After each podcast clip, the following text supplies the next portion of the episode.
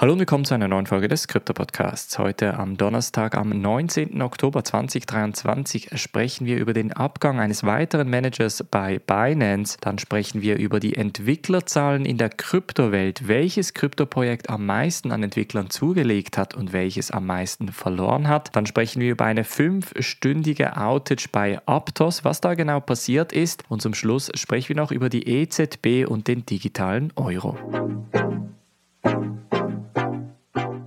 Springen wir in diese erste News Story und zwar geht es diesmal um Binance France. Binance in Frankreich hat nämlich einen weiteren Manager verloren und zwar ist es Stephanie Cabosioras und sie verlässt Binance Frankreich per sofort als mittlerweile zehnte Managerin im Binance globalen Ökosystem.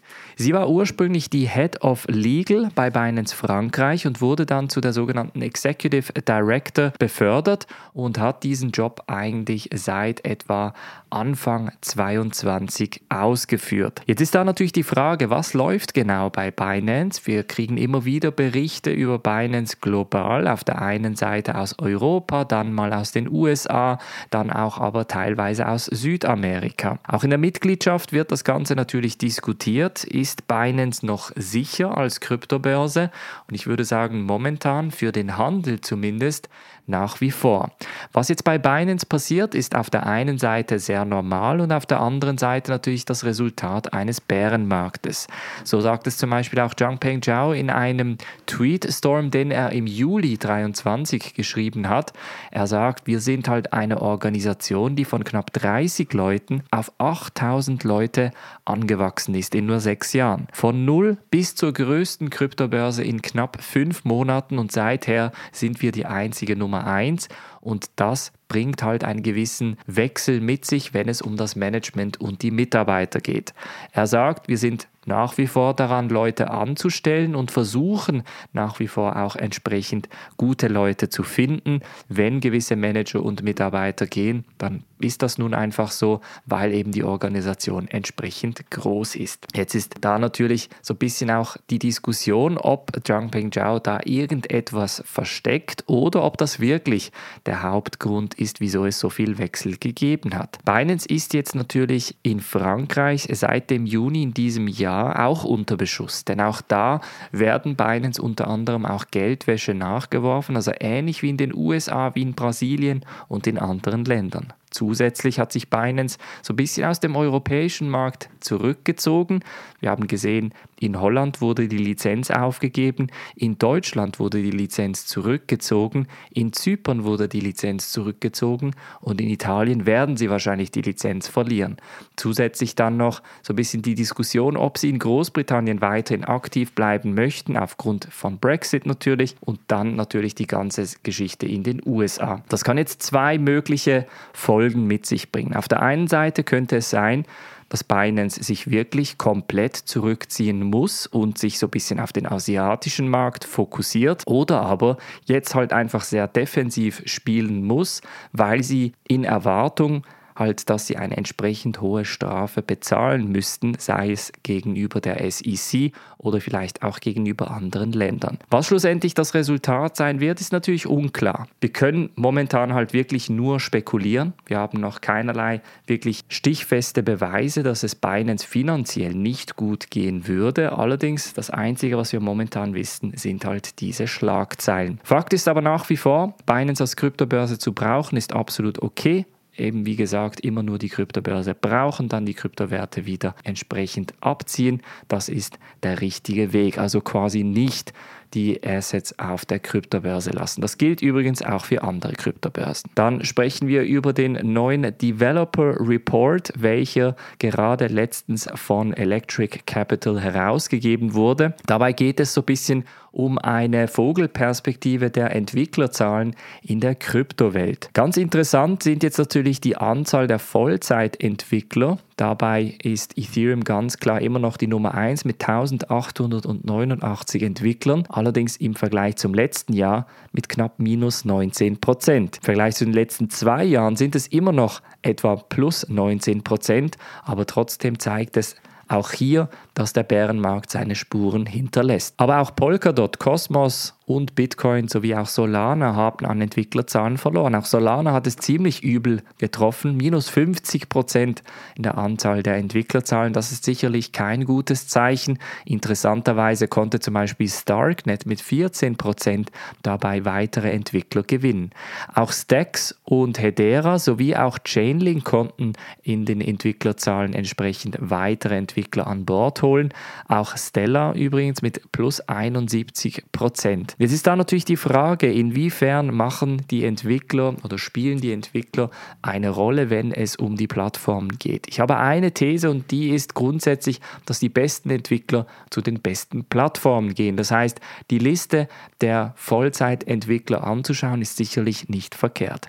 Gleichzeitig sehen wir zum Beispiel bei Polkadot, welches lange eigentlich immer die Nummer zwei war, extrem hohe Entwicklerzahlen, aber in der Entwicklung habe ich immer so ein bisschen das Gefühl, dass im Polkadot-Ökosystem nicht so viel läuft, wie man vermutet. Das gleiche gilt übrigens zum Beispiel auch bei Solana. Jetzt hat Solana im letzten Jahr, wie gesagt, diese 50% an Entwicklern verloren, aber Solana wird nach wie vor als Krypto-Visa eigentlich gehypt. Und Anzahl der Entwickler bedeutet natürlich nicht, dass es auch direktes Interesse im Markt ist, sondern es ist natürlich, wie gesagt, auch hier so ein bisschen die Spuren des Bärenmarktes Marktes, welches wir sehen. Nichtsdestotrotz ist es tendenziell so, dass vor allem auch die Programmiersprachen, die sehr beliebt sind, tendenziell auch von den Entwicklern genutzt werden, die, ich sag mal, etwas Neues ausprobieren möchten oder aber auch ihre Karriere darauf aufbauen möchten. Das heißt, von daher ist es sicherlich ein gutes Indiz dafür, dass sich die Plattform, die Sprache, das Ökosystem weiterentwickelt. Allgemeines Wachstum gab es zwar schon, aber eben, wie gesagt, auf gewissen